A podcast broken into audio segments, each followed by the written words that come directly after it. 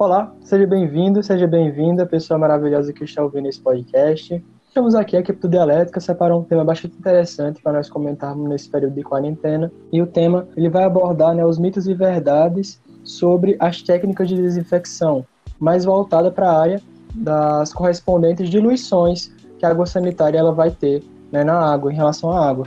Nós, da equipe, convidamos né, uma pessoa, né, uma professora do IFPB, Campos Monteiro, né, a professora Gardênia, possui formação em Engenharia Química pelo UFCG, ela possui mestrado e doutorado na área de controle e processos químicos também na UFCG, ela é professora do Instituto Federal Campos Monteiro né, desde 2014, foi professora substituta na UFPB e técnico laboratório na UF, no caso, substituta na UEPB e técnico laboratório na UFPB. Bom, nós gostaríamos aqui de primeiramente dar as boas-vindas à nossa professora. Seja bem-vinda, professora Gardênia. Como é que a senhora está? Oi, Luiz. Primeiramente, gostaria de parabenizá-lo pela iniciativa da produção de podcasts, é, sempre visando conteúdos é, importantes, né, e atualizados, e agradecer pelo convite. Espero contribuir com o tema proposto.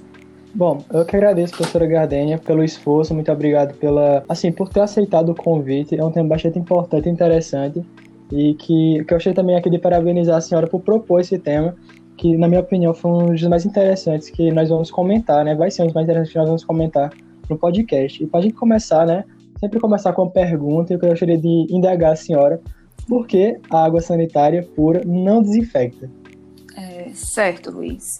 Então, Primeiramente, né, eu gostaria de falar um pouquinho do porquê que escolhemos esse conteúdo. É, essa pandemia, devido ao novo coronavírus, é muito comum a gente observar nos meios de comunicação quais são os agentes químicos que para nos proteger do novo coronavírus. E em meio a isso, como você falou, existem alguns mitos e verdades, né? Primeiramente, é, a gente deixa claro que existem outros agentes químicos capazes de, de desinfectar, porém, o uso da água sanitária é devido ao seu fácil acesso e baixo custo. Então, é, é uma substância química que pode estar sendo utilizada pela população de baixa renda e tem sua eficácia comprovada. Então, agora indo diretamente para a sua pergunta, é, a água sanitária pura, né, ela tem na sua composição o hipoclorito de sódio, certo? Então, a gente também tem que passar a observar e ter o costume de ler os rótulos na água sanitária comercializada.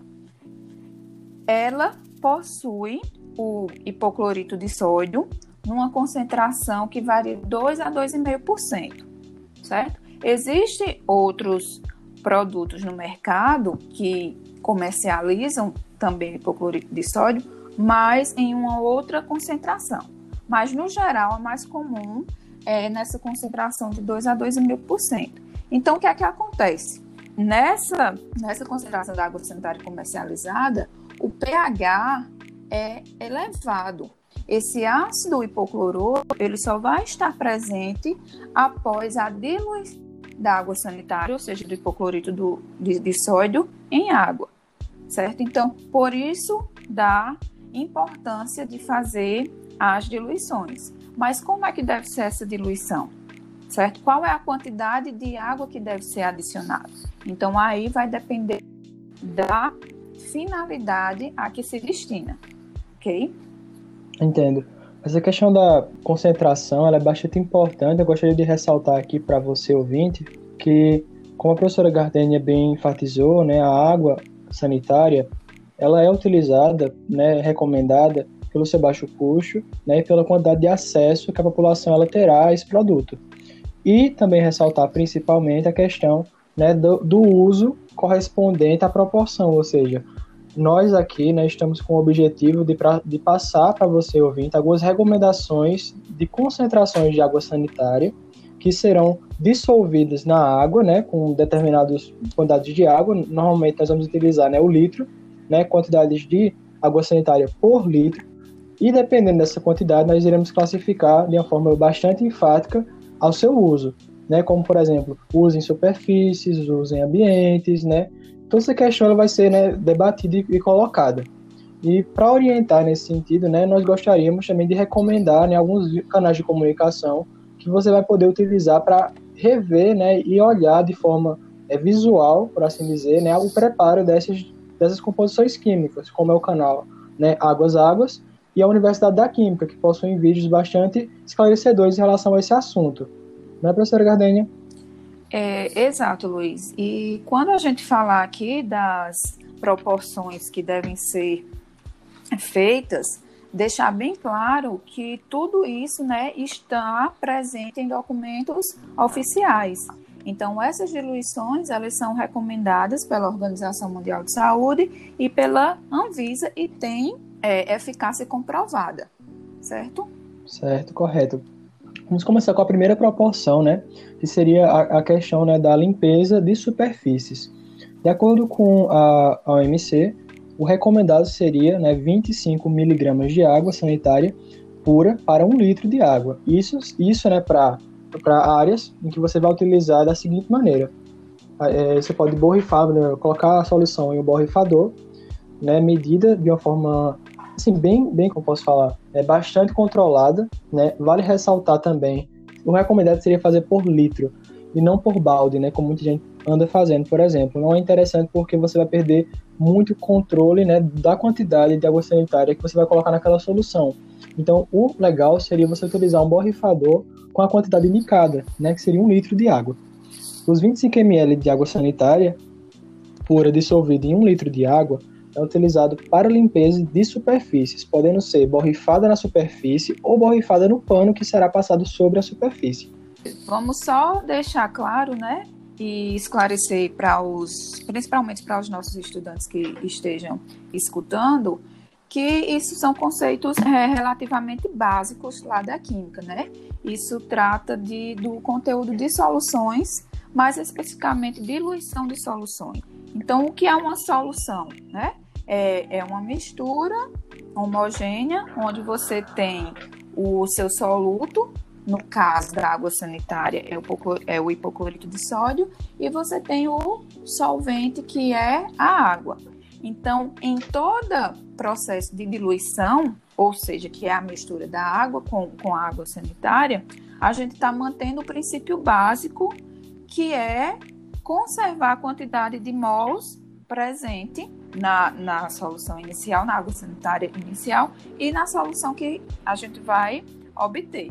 É, se a gente aplica esses princípios, né, não fica tão didático falar aqui, mas se a gente aplica esses princípios, a gente vai chegar aí na proporção que você está falando. Então, para superfícies, a gente utiliza 25 ml da água sanitária, lembrando que essa água sanitária é aquela onde você vai encontrar no rótulo a concentração de 2 a 2,5% do hipoclorito de sódio e completar para um litro, né? Então, sendo assim, a gente está obtendo uma solução de 0,05%. Sobre o uso, no caso da água sanitária diluída para superfícies, a recomendação é que ela seja feita na hora, né, e não conservada, porque ao decorrer do tempo vai se perdendo justamente o ácido, o ácido não, desculpa, a base, vai se perdendo é, vai se tornando cada vez mais ácido e o, o meio, por assim dizer, ele vai começar a perder a concentração e a consistência, já não vai ser tão útil né, para essa finalidade. E em relação à solução, se você for utilizar ela né, diretamente na superfície, é necessário que você utilize e espere 20 segundos até você passar o pano para né, retirar a, o excesso da, da solução.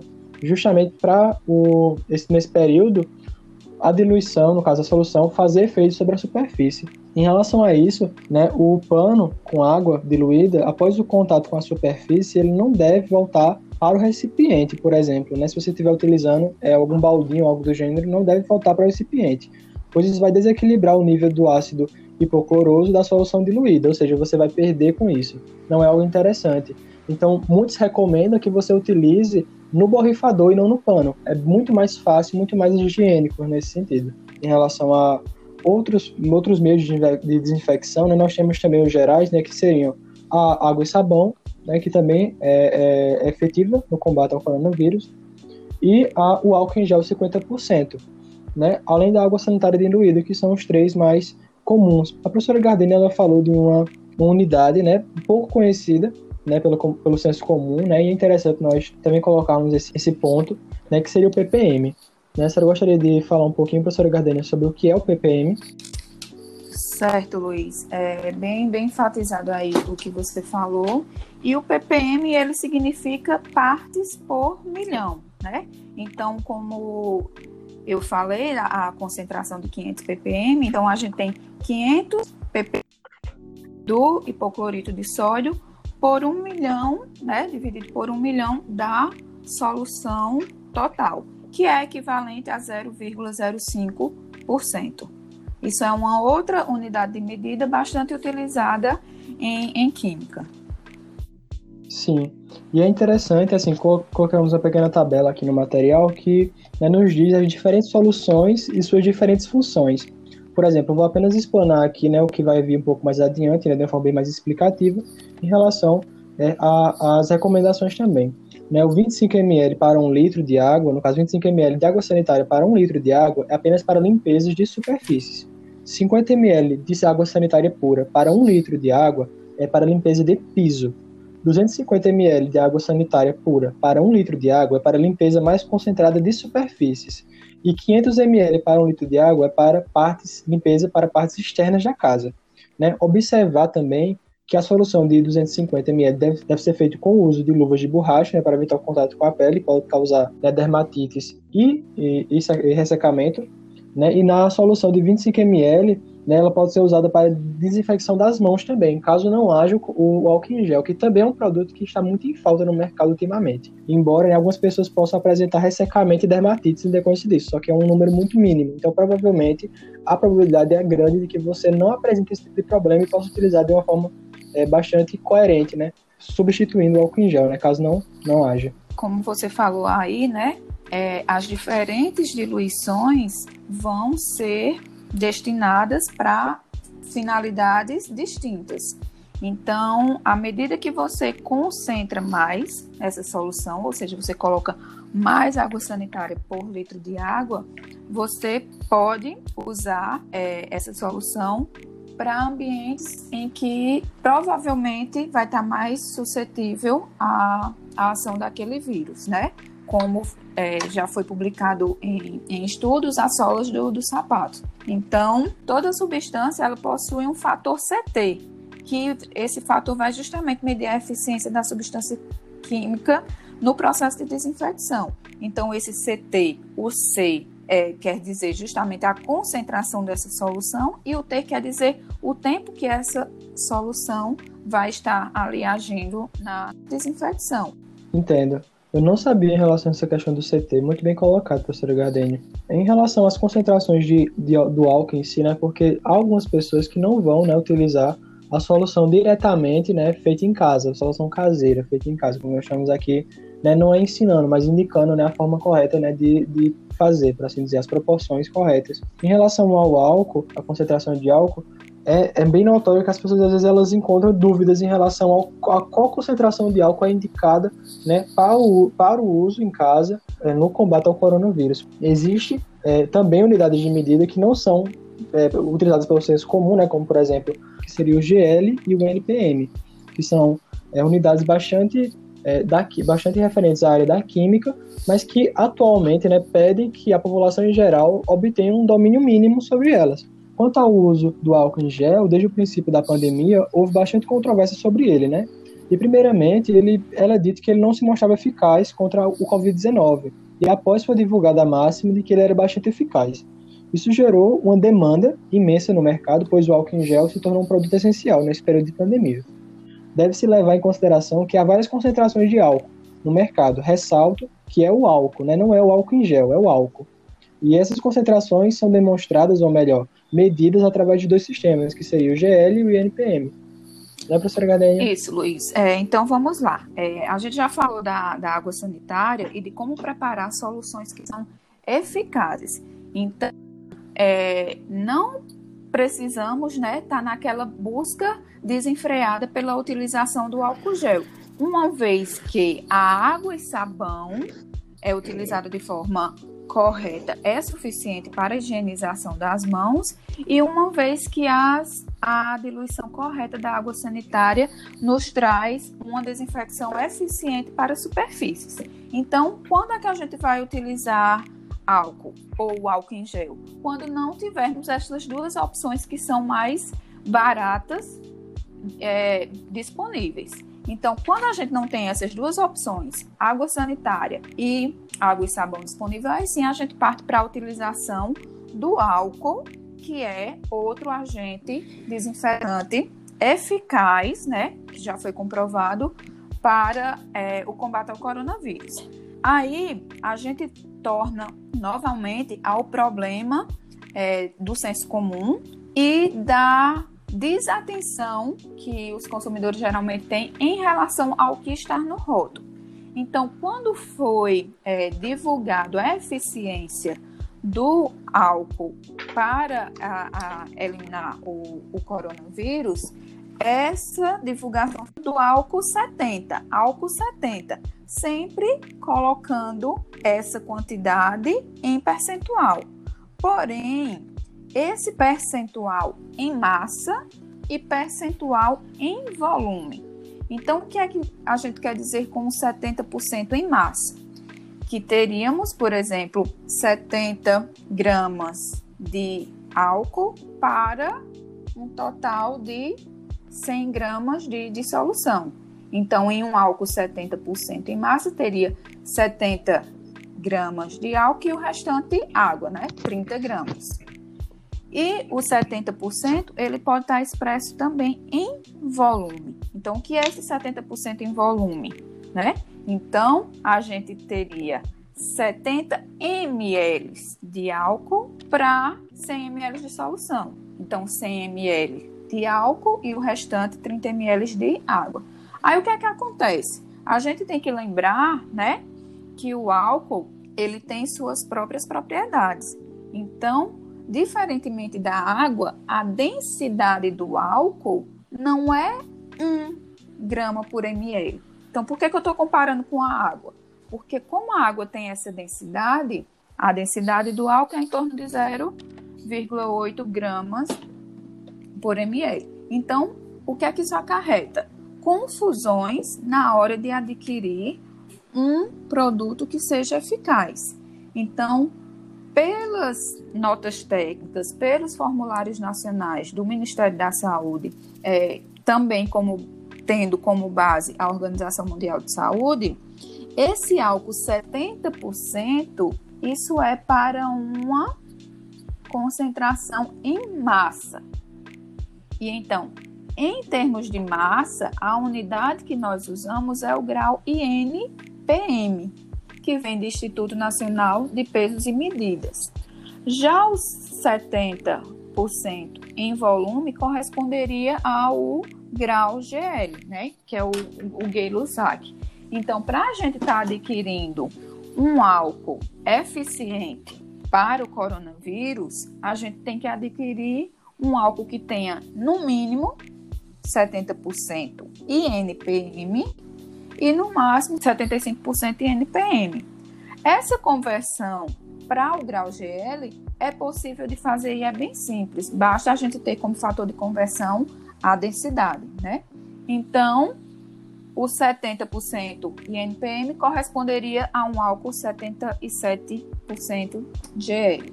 E o máximo, que é 75%, corresponderia a um álcool 82 GL. Então, a gente tem que sempre observar o rótulo novamente. Assim como eu falei da água sanitária, eu falo para o álcool. A gente tem que observar o rótulo do produto que adquirimos. Então, se no álcool que eu estou comprando está escrito INPM, sim, então eu vou adquirir um álcool que seja pelo menos 70. Se eu estou comprando um produto que no seu rótulo está escrito o grau GL, então eu vou ter que adquirir um produto que seja pelo menos 77%. E em si, em teoria, né, agora nós terminamos o, o conteúdo do episódio, mas eu gostaria assim de acrescentar, né, mais Mas outra coisa é ressaltar algumas informações aqui faladas. Esse episódio do podcast Dialética ele é especial justamente porque trata de um tema bastante atual e que deve ser levado em consideração. Né? Diferente de um, de um podcast informativo, né? um episódio informativo, como nós costumamos fazer, esse episódio é voltado para a formação né, do, do ouvinte, para ele ter base e fazer de forma segura, né, como a professora Gardeni indicou no início, né, não ter aquela falsa sensação de segurança né, provinda justamente do senso comum. Então é necessário que, caro ouvinte, você entenda a importância a partir desse podcast, a partir né, desse episódio, que você não tinha antes, mas a importância né, de, de fato, consumir é, conteúdo de segurança e de base científica, como a professora Gardeni tem colocado e colocou no início do episódio.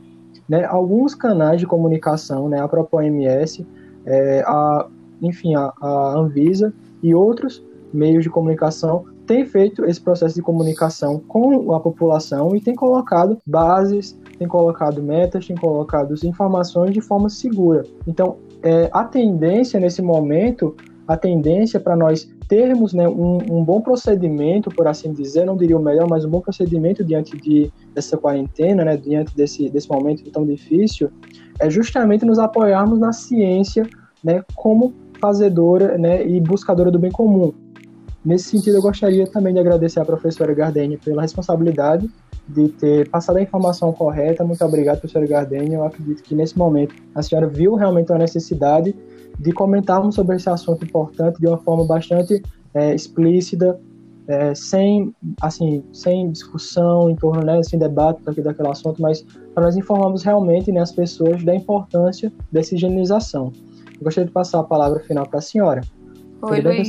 Então, novamente, eu tenho a agradecer a você pelo contato e pelo convite e espero que tenhamos conseguido passar a mensagem, né? Que é, tudo que a gente tenda a fazer durante esse período de pandemia, a gente faça é, com base na ciência, né? E tendo é, cuidado para a gente não estar tá disseminando informações que são incorretas ou que são incoerentes, que podem estar prejudicando o próximo e, consequentemente, a nós mesmos. Então, que confiemos sempre na, na ciência e nos documentos dos órgãos responsáveis para sempre estar nos orientando da melhor forma possível. Muito obrigado, professora Gardenia, pela sua participação. Eu agradeço de coração mesmo. É um tempo bastante necessário. Eu admito que esse episódio ele foi bastante curto, e gostaria aqui também de agradecer a senhora por, pelo apoio, muito obrigado pelas palavras. E obrigado também pela, por me parabenizar pela iniciativa, agradeço de coração mesmo. E eu espero no próximo episódio nós comentarmos muito mais sobre temas assim também interessantes e recorrentes na, na atualidade.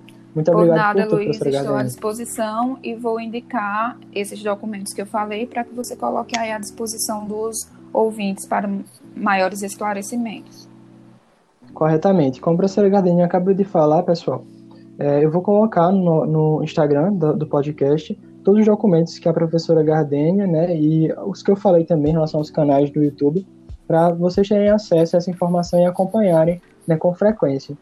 Bom, a você, meu caro ouvinte, eu me gostaria de agradecer pelo, pelo tempo que você passou. Espero que você tenha anotado, aprendido, né? Se você sentiu dificuldade em aprender algo nesse período, que você vai buscar informação né, nessas fontes que iremos disponibilizar, né? Ou se quiser voltar um pouco no episódio para tentar né, retomar é, a ideia.